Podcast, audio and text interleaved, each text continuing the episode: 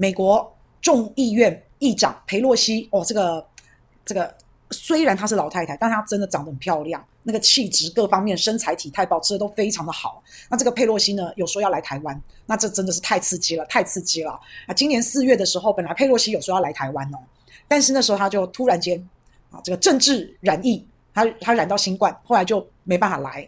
那我们都在想说，她应该是找个借口啊，因为大家要知道，这个佩洛西是现任的众议院的院长，而且是现任的哦。我们台湾有很多的美国前任官员啊，卸任了之后来访问啊，来演讲啊，来收点钱啊，哦，其实都有。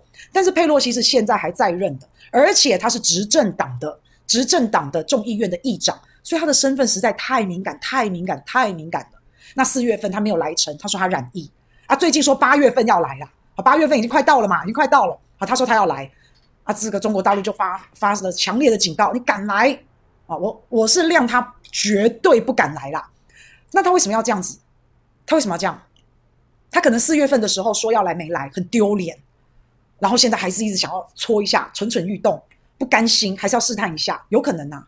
那再来，拜登现在面临了很严重的执政危机，他年底又要选举。那你像现在拜登政府？好，包括佩洛西也好，包括现在拜登所属的民主党，他面临执政以来的好多好多的危机。那今年年底要选举，拜登政府又拿不出来什么政绩，又没有什么像样的成绩嘛。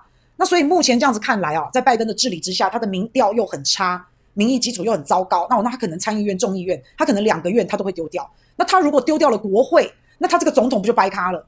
他还有两年的执政哎，那他就提前跛脚了嘛。所以对于拜登也好。对于他所属的民主党也好，这是他们的一个生存危机，这是他们执政的危机。那他一定要搞点事情。可是他的国内通货膨胀完啦，他没有办法解决。那拜登本来想说，我搞个俄乌战争，结果这个战争的走向并没有朝着拜登的方式，他想的方向，还加剧了能源危机、粮食危机，导致了全世界很多国家都在大通膨。好，所以他费尽心思，这个剧本啊，竟然没有照他的脚本在演。那拜登也跑到中东啊，想要压制油价啊，但是也无功而返，悻悻然而归。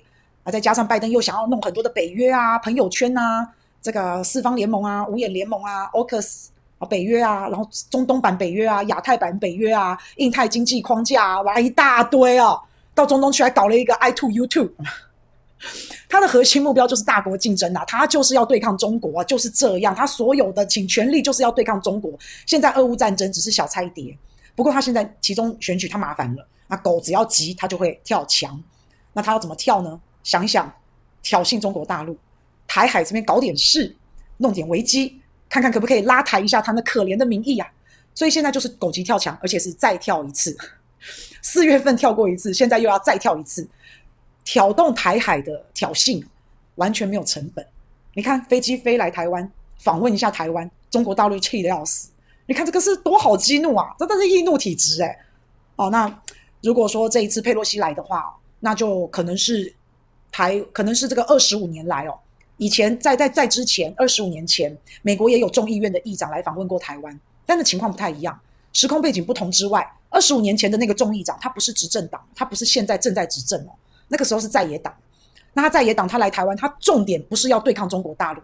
那个时候，二十五年前，那个众议长来台湾，他的重点是要恶心执政党，恶心美国那个执政党。好，那个是这样子。那现在中国大陆的反应是非常的强烈。好，在他们有有讲很多很多策略哦，很多很多策略哦。说如果佩洛西敢来的话，他一定是坐军机嘛。他如果军机敢飞进来的话，那中国大陆的军机呢也要伴飞，要飞在他旁边，看他敢不敢来。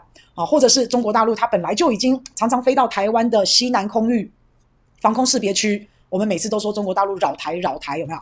哎，他就是飞到那边扰台啊，反正本来就已经飞到台湾，常常在扰台的那个识别防空识别区。那这一次呢，他们就想，如果佩洛西敢来的话，他们就直接要飞到台湾的本岛，台湾上空就直接要飞。所以台湾上空呢，就会有美国的军机，佩洛西的军机。佩洛西佩洛西要来，他他自己一架军机，他也是要有美国的军机保护，他也是要保护飞机嘛。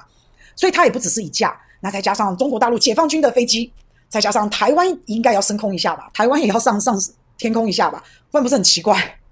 所以，哇塞，三个地方的飞机在天空上盘旋，飞来飞去，然后一不小心就发生个交通事故，完啦，台湾就 GG 啦。好，所以这个这个太大的风险了啦。你你看他，你看，我是觉得美国不会这样啦，因为那个一个擦枪走火，我也不相信现在美国有实力去对俄罗斯，然后又来对中国大陆，我是觉得不太可能啦。但是他就是要挑衅，他就是要挑衅，这样子的挑衅胜过一百次的嘴巴的谩骂或是嘴巴上面的行动，对不对？好，坐而言不如起而行啊！所以大家真的都在突发奇想，一直在想奇招，一直不断的这样。那各位想想看，如果说真的佩洛西来了，然后大家加飞机在我们台湾上面飞来飞去，啊，万一不小心擦枪走火，倒霉的是谁？嘿，倒霉的一定是台湾，倒霉的绝对是台湾。哦，多惨啊！那再来，不但是军事上的，那在外交上面，中国大陆有没有可能去帮帮俄罗斯啊？帮俄罗斯一起打乌克兰啊？哦，要搞不好啊。啊，所以现在的中国跟二十五年前不一样了。现在中国不会忍了，他也不要忍了，他忍什么啊？拜登本身就是从冷战那个时代一直走到现代的人，他的脑子里面就是一个冷战的思维。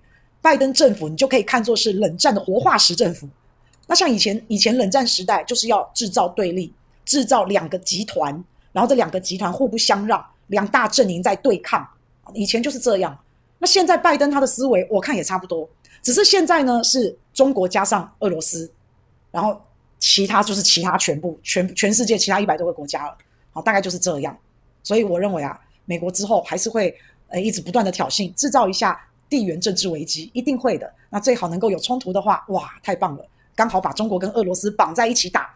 中国跟俄罗斯是一个集团，其他美国同盟国民主自由啊，这这这一团一一个团团，那这样就是阵营对抗，这样就跟当年的苏联。在跟美国、西方世界跟苏联在对抗的情况是一模一样的，所以美国现在还是一样在联合他的朋友，一样一样的在打压中国跟俄罗斯。那他的核心就是担心中国崛起。那不过佩洛西要来台湾这件事情是铤而走险的，这件事情是非常危险的，因为台海本来就是高度紧张的一个地区嘛。啊，美国想要挑起危机，再再制造一个俄乌战争啊，美国想要玩火。而他在玩火当中，他还可以从火中取得利益，那个利益就是他的选票嘛。他就算没有利益，他也阻止中国崛起，大概就是这样。但是我看到哇，中国好生气哦，哦，中国真的是这这这个啊，反正很多的奇招都在出啊。所以我认为佩洛西是不会来，他也不敢来。那但是呢，这个解放军啊，你不要再来台湾了啦，不要再来侵扰台湾了，没什么意思啊。佩洛西要来，我也没办法，啊我也不能叫他不要来啊。他他很阿爸的，他坐了飞机，他上他飞要飞来台湾，他降落了，他他就是要这样，我也没办法。你觉得我们有可能跟他说美国你不准来啊？不可能啊！所以他要来，我也不是我邀请他的，他是会不请自来的，他我也拒绝不了他，他就是要来啊。那所以中国大陆你要有 guts 一点，你把那个飞机啊，你直接飞到夏威夷去，好，你去夏威夷附近绕，你去侵扰夏威夷的防空识别区，你去侵扰夏威夷附近海域，哦，阿里有 guts。阿内利利无盖子，对不对？对啊，好，那因为我们我们已经很可怜了啊！你还一天到晚来侵扰我，你侵扰我一点意思都没有啊！你侵扰我，我一害怕，那我就去抱了美国大腿了嘛，不然我怎么办？对啊。